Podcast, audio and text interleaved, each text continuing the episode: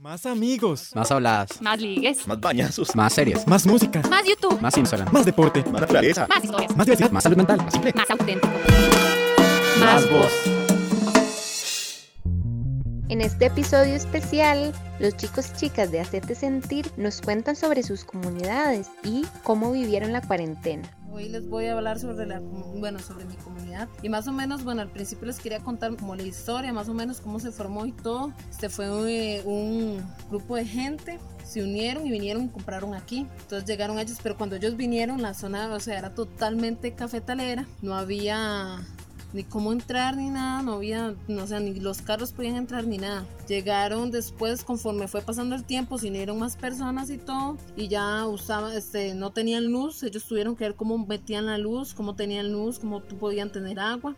Y bueno, más que todo, y lo que les quería más que todo contar en estos momentos es que mi comunidad ha progresado demasiado gracias a dos a dos personas, bueno, un matrimonio que se metió mucho como la municipalidad y eso, y gracias a ellos hemos tenido acceso a muchas cosas. Bueno, principalmente por, con las calles, porque antes, o sea, era barrial totalmente. Ahora, o sea, con las calles ellos, este, más que todo, hablaban con la municipalidad la municipalidad daba, digamos, como los las cosas para trabajar, daba el cemento, daba la arena, daba la piedra y la gente tenía que trabajar en la calle. Entonces, o sea, no era tampoco toda la gente que contribuía, pero sí venía gente, o sea, sí venían personas del barrio a ayudar a hacer la calle. Y bueno, ahora otra cosa, o sea, también ha avanzado mucho en el sentido de que ni siquiera aquí entraba, o sea, nosotros le pagábamos a un señor para que nos recogiera la basura, le pagábamos, él en un camión nos recogía la basura y todo, y llegaba y, y ahora no, o sea, gracias a esas personas, o sea, nos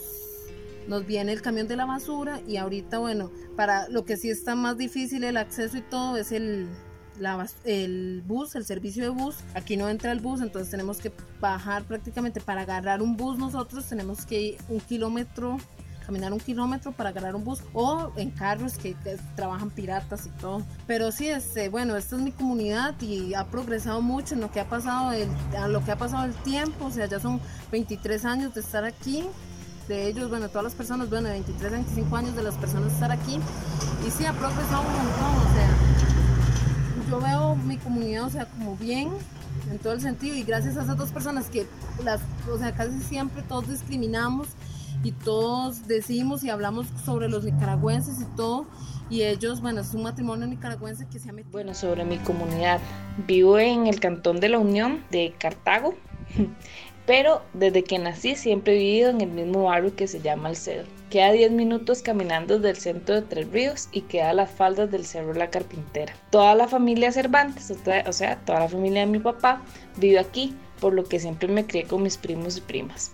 Siempre fue un barrio tranquilo, relativamente, como todo caserío del Valle Central, y todos nos conocemos relativamente también. Lo que más me gusta del barrio es que la entrada por donde está la pool hay unos palos de cipreses y siempre huele demasiado rico cuando uno pasa. Desde que tengo memoria, la pulpería ha sido el centro del barrio, tanto así que me acuerdo cuando niña iba a la pulpería emocionada con mi papá a traer pan todos los días y decirle buenos días toca al pulpero, porque según yo se llamaba así. Y no fue hace como, no sé, como 10 años más o menos que me di cuenta que mi papá le decía así porque tienen el mismo nombre, Carlos, o sea, toca de tocayo. Pero igualmente le seguí diciendo así hasta el día de hoy. En el 2016 me fui a intercambio y cuando regresé me di cuenta de que Toca había vendido la pulpería y ahora la tenía otro señor que se llama Domingo y que durante estos tres años realmente en la pulpería se ha transformado totalmente y se ha convertido prácticamente en un búnker de droga y delincuencia. Hasta puñalados han habido dentro de la pulpería y la han asaltado como miles de veces porque siempre hay pintillas adentro. La junta del barrio, la junta directiva, ha tenido que hablar con el señor repetidas veces por este mismo tema y se han tratado de tomar acciones desde el, desde el barrio como tal para no interrumpir y el diario vivir de este. Y con este se ha bajado un poco la, la afluencia de delincuencia.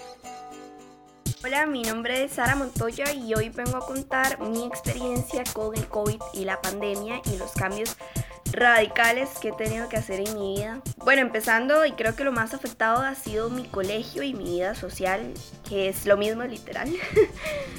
tuve que dejar de ver a mis amigos. Un día nada más nos dijeron, nos vamos por tiempo indefinido y ese tiempo indefinido se ha extendido seis meses. No los he vuelto a ver desde entonces. Es muy difícil, aunque sea con mascarilla, que nos veamos, porque yo vivo en San Diego, entre ríos, pues, y ellos viven en Cartago, literal Cervantes para adentro, entonces no los puedo ver y ha sido bastante difícil porque nosotros nos veíamos todos los días. Yo era una persona en que yo salía a las 6 y media de la 6 y 20 de la mañana y llegaba hasta las 6 de la tarde a mi casa. Entonces venía, compartía una o dos horas con mi familia y seguía con las cosas del colegio. Entonces de mi tiempo con ellos era muchísimo, incluso a veces hasta los sábados y los domingos nos reuníamos. Entonces, verá, ha sido un cambio radical. Al inicio fue muy difícil acostumbrarme al colegio porque, bueno, yo estoy llevando contabilidad y finanzas y la verdad las explicaciones eran todo un caos. Eh, a veces estábamos en plena clase y se quedaba pegado y ya quedamos a la mitad y bueno, era todo un, un show, pero yo creo que seis meses después ya todos y todas nos acostumbramos, nos tuvimos que adaptar al nuevo sistema y esperar hasta de hasta que la hasta que salga la cura ha sido todo un cambio, pero creo que positivo porque me ha dejado cosas muy lindas. Por ejemplo, el grupo Hacerte Sentir y muchísimas más, muchísimos más programas. Y me ha dejado, y creo que es lo más importante, a disfrutar los pequeños momentos. Porque antes estaba tan sometida a una rutina que no me daba cuenta de los momentos tan lindos con mi familia o con mis hermanas o con mis amigos, ¿verdad? A veces creíamos que, que sí, lo veo mañana y ya, pero ahora es como, mira, ya no lo veo, ¿verdad? O con mi familia ahora es como, ya puedo como disfrutar ese momento y creo que eso es lo más lindo que me ha dejado, el poder disfrutar ese momento, el poder ver las cosas distinto, en ser agradecida por todo lo que tenemos día a día, porque puedo respirar bien, porque puedo leer, porque puedo caminar, porque tengo una casa, porque tengo comida, ¿verdad? Que eso también es muy importante. Allá afuera eh, sabemos la situación que también está viviendo nuestro país y, sin embargo eso también en, en ser súper agradecidos y agradecidas con todo lo que tenemos día a día Creo que para nadie ha sido sencillo, tanto en cuestión de rutina, en los cambios de rutina, como en las familias, como sentimentalmente. Lo digo con toda honestidad, a veces a uno como dicen famosamente se le cae el moquillo, ¿verdad? A veces es como, de tenemos que llorar. Bueno, en mi caso a veces lloro de, recordarme los momentos tan lindos que, que, había vivido y de las experiencias tan lindas que tenía por vivir este año que pues las tuve que dejar de lado para vivir una nueva realidad. Esa fue mi historia y este ha sido mi cambio de vida con el COVID-19 y la pandemia del 2020, un año que nunca se va a olvidar. Entonces, muchas gracias. Cuando tenía 6 años, casi todos los fines de semana mis padres me llevaban a algún parque, pero ese fin de semana me llevaron a un parque que se encontraba cerca de mi comunidad. Estaba toda feliz con un grupo de niños jugando, cuando de repente siento un dolor muy fuerte en mi espalda. Cuando volteo a ver, vi a un niño riéndose que sale corriendo. En ese momento no entendía lo que estaba pasando. Lo único que hice fue acudir donde mi mamá y decirle que me dolía mucho la espalda. Ella me acostó sobre sus piernas boca abajo. Yo estaba llorando mucho. Ella me revisó y tenía un golpe muy fuerte en el cual estaba sangrando. Llegó un muchacho de nosotros a pedirle disculpas a mis papás porque su hermano menor me había lanzado un pedazo de hierro en la espalda. Lo disculpamos porque a pesar que vivo en una comunidad conflictiva, pudimos solucionarlo de una manera pacífica. Hoy yo les voy a hablar de cómo me afectó el coronavirus en mi vida. Para empezar fue muy duro por lo que tenían que hacer en el colegio y más tuve que dejar de ir a la academia de baile. Para empezar en el colegio comencé con los trabajos virtuales y con las clases virtuales, pero igual no es lo mismo. Igual como aquí no hay muy buen internet, uno como que no se puede conectar bien. Y en la parte de baile también, porque digamos, ese pasos de baile y es muy diferente uno está precisamente en una clase de baile y aprende un paso que verlo por compu y no se va a entender casi nada. También afectó de una forma social porque digamos ya no podía hablar con mis amigas ni con mis amigos porque ellos también tienen que hacer como trabajo de cole o otras ocupaciones. Y en la familia pues sí fue una parte buena porque digamos uno se une como familia y también uno aprende como a trabajar desde casa y es algo también bueno porque digamos uno puede como un día no sé trabajo desde la casa y esto. Hace tres años en mi segundo cuatrimestre de la universidad me mudé por segunda vez a Curriba, aquí, mi linda casita. El lugar es muy seguro, pero al mismo tiempo no lo es. Una vez que estaba saliendo de la universidad y me iba para mi casa, saludaba a cualquier persona que se me cruzara en el camino. Yo toda inocente, saludé a un motociclista que me pasó mientras iba a cruzar para la otra calle. Sí, lo sé. En eso, cuando crucé la calle, el maestro regresó, imagínense, se devolvió de su camino para llamar mi atención y preguntarme, ¿de casualidad nos conocemos?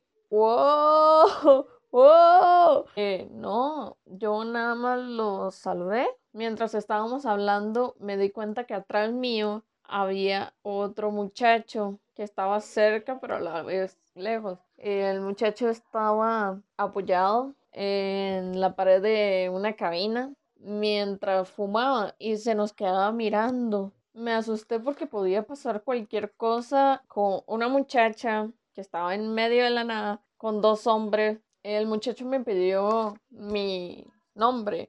Yo no le podía mentir, yo tuve que decirle mi nombre. ¿Saben por qué? porque llevaba una botella que tenía mi nombre. Entonces, ah, entonces era como si yo le decía otro nombre y el maestro se fijaba en la botella. Imagínese si yo mentía. Cuando el muchacho me pidió el número de teléfono, no pude mentirle. No, ni siquiera cambié los últimos dígitos. yo estaba, estaba como, eh, eh, eh, ah, ah, es que soy, es que soy demasiado pésima para mentir. O sea, al final cuando se acabó la conversación, el muchacho se fue, por fin se fue. Pero yo aún estaba asustada porque estaba el otro muchacho detrás mío. Entonces, lo primero que se me ocurrió fue salir corriendo, literal, corriendo. Y cuando estuve muy lejos de el otro muchacho, me di cuenta que aún estaba sola, no había nadie en la calle. Yo estaba caminando en un en una zona muy vacía, prácticamente no había nadie. Ahorita está pasando una patrulla, pero no es de policías, es una patrulla que para cuidar el condominio, una cosa así. Cuando llegué a mi casa, recibí los mensajes del muchacho. Adivina qué me preguntaba. Él me preguntaba mi edad y dónde vivía. y yo estaba paniqueada. Entonces lo primero que hice fue acudir hacia mi mamá, contarle todo lo que había pasado. Y obviamente me regañó por, porque le había saludado un motociclista. Entonces al final mi mamá lo bloqueó. Y pues hoy en día me sigue molestando con esa historia tan extraña. De hecho, se lo cuentan a prácticamente todo el mundo. Postdata, nunca le saludes a un extraño. Nunca. Ni siquiera para devolverle el saludo. Nunca. Cuídense, chicas. La cuarentena trajo cosas negativas y positivas. Una de las más negativas, ¿verdad? Fue el cambio radical que hubo. ¿verdad? Pasé de estar en Cartago, por ejemplo, alquilando y en tu solo, a volver a mi casa pero eso también trajo consecuencias positivas, ¿verdad? El hecho de pasar más tiempo con mi familia, en mi casa, que me chinean, pues, se agradece montones. También me trajo oportunidades nuevas, porque estaba llevando un ritmo de vida bastante dado, por decirlo así, con poco descanso, mucho trabajo, y esto me permitió relajarme mucho, ¿verdad? Hasta el punto de, bueno, de volver a usar pijamas casi todo el día, en sandalias, dormir más, inclusive comer mejor. Eso también fueron de las cosas más buenas que ha traído la pandemia, el acercamiento familiar, el tener a mis mascotas cerca y bueno, también el hecho de que después de la bueno, durante la cuarentena y todo, con, el, con la pausa que hubo con las clases, pues me permitió reacomodarme un poco, conseguir un mejor lugar donde hacer mi práctica profesional. Y a pesar de que claro, el país está pasando por situaciones complicadas, no me puedo quejar. Realmente las cosas han salido bastante bien para mí y es, por eso estoy muy agradecido. Y he aprendido a valorar cosillas que tal vez no había valorado en el momento. Así que hay que ver las cosas positivas a todo este asunto, cuidar bastante a, los seres queridos, ¿verdad? Mientras podamos.